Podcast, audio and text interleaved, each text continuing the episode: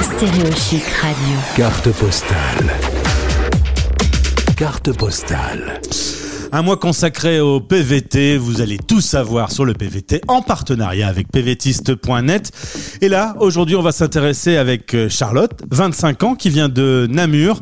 On vient, on va s'intéresser au sujet de je suis tout juste PVTiste, je viens d'arriver dans le pays.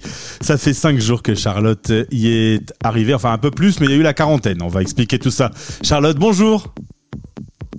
Bonjour, bonjour. Merci d'être avec nous. Alors, euh, tu me dis, je, je, suis sur la radio des Français dans le monde, mais je suis belge, c'est pas grave. Évidemment, nos cousins belges, c'est pareil, on est, euh, on est très proches l'un de l'autre. Alors, pour euh, planter le dé... tu as fait tes études en Belgique, des études d'archi. Tu as travaillé un peu, tu as mis de l'argent de côté, tu t'es dit, j'ai envie de me promener un peu dans le monde, et tu as choisi la Corée du Sud. Pourquoi ce choix?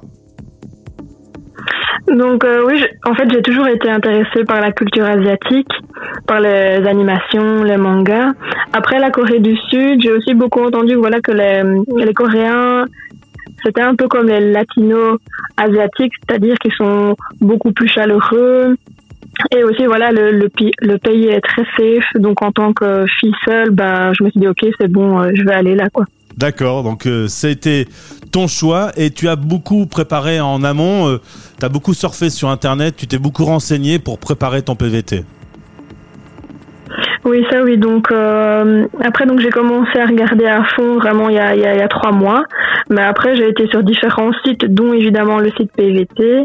Et alors sur Facebook, euh, voilà les différentes pages PVTistes euh, à Séoul, expatriés en Corée du Sud.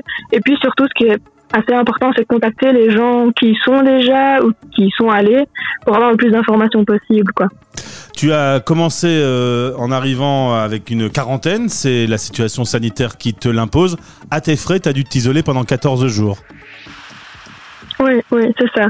Donc euh, avant, ce n'était pas aux frais des PVTistes euh, ou, euh, ou autres, mais maintenant euh, c'est le cas. Oui. Après maintenant, donc on peut choisir de faire la quatorzaine en Airbnb et ça c'est beaucoup moins cher qu'en hôtel, enfin qu'à l'hôtel. Et on t'a fait installer une application. Enfin, tu, tu sens que le sujet de la pandémie est quand même très maîtrisé en Corée du Sud. Ah oui, oui, ça c'est très très réglementé.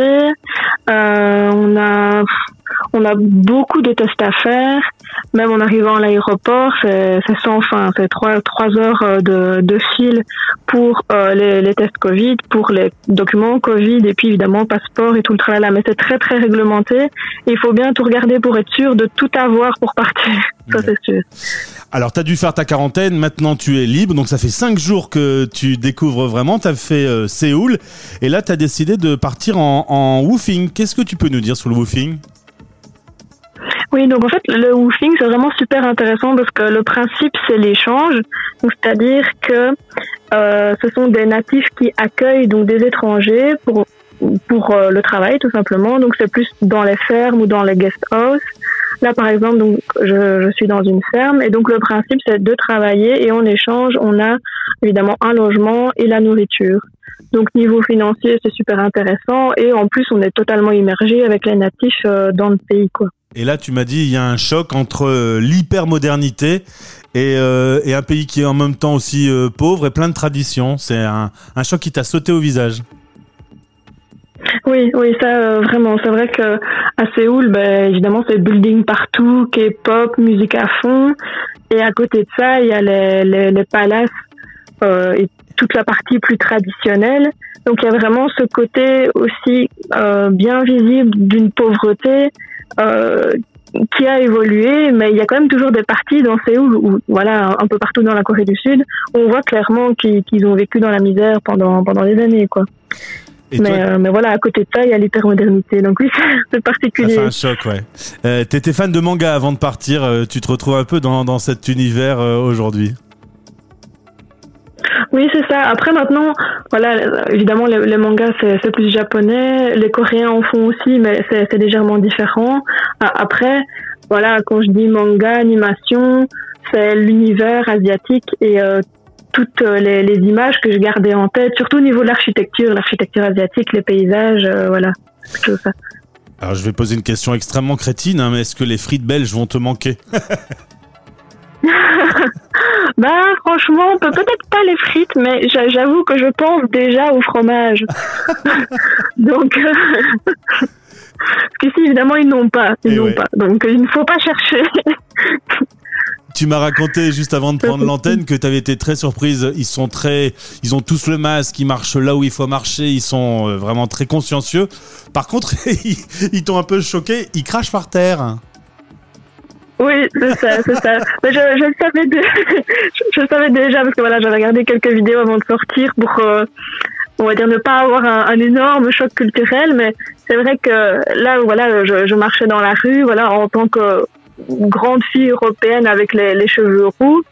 euh, Il y a un moment comme ça où euh, Coréen m'a dévisagé et a craché par terre. Et c'est vrai que là, je me suis dit, waouh, quel accueil. C'est- oui, c'est c'est particulier. Bon, dernière question, on va parler, Mais voilà, euh, un, ouais, c'est- on va parler un peu d'argent. il faut Euh, pas le prendre personnellement. Oui, mais je, je pense que c'est pas contre toi. On va parler un peu d'argent. Tu avais mis un peu d'argent de côté. Euh, concrètement, ce PVT, euh, t'as idée de combien il va te coûter euh, pendant tes cinq mois d'aventure? C'est difficile à dire. Peut-être euh, peut-être 5000, Ouais. 5000, 6000, parce que bah, après, ça- dépend vraiment euh, de combien de woofing je vais pouvoir faire au final. Ouais, qui va faire baisser Euh, les, les mais, frais. euh, C'est ça, mais je pense peut-être en faire trois, comme ça, voilà, ça, ça permet d'avoir quelques semaines de battement, une, deux semaines de battement entre chaque pour visiter comme je veux, et à chaque fois rejoindre un woofing euh, différent pour continuer et remonter vers Séoul, quoi. Le visa était payant? Euh, oui, oui, oui, le visa était payant. Combien c'était encore? Parce que je pense que pour les Français, c'est gratuit. Et par contre, pour les Belges, il me semble, c'était 25 Non, 50, 50. D'accord. Je dis- je dis des bêtises. Par contre, le vol un peu plus cher.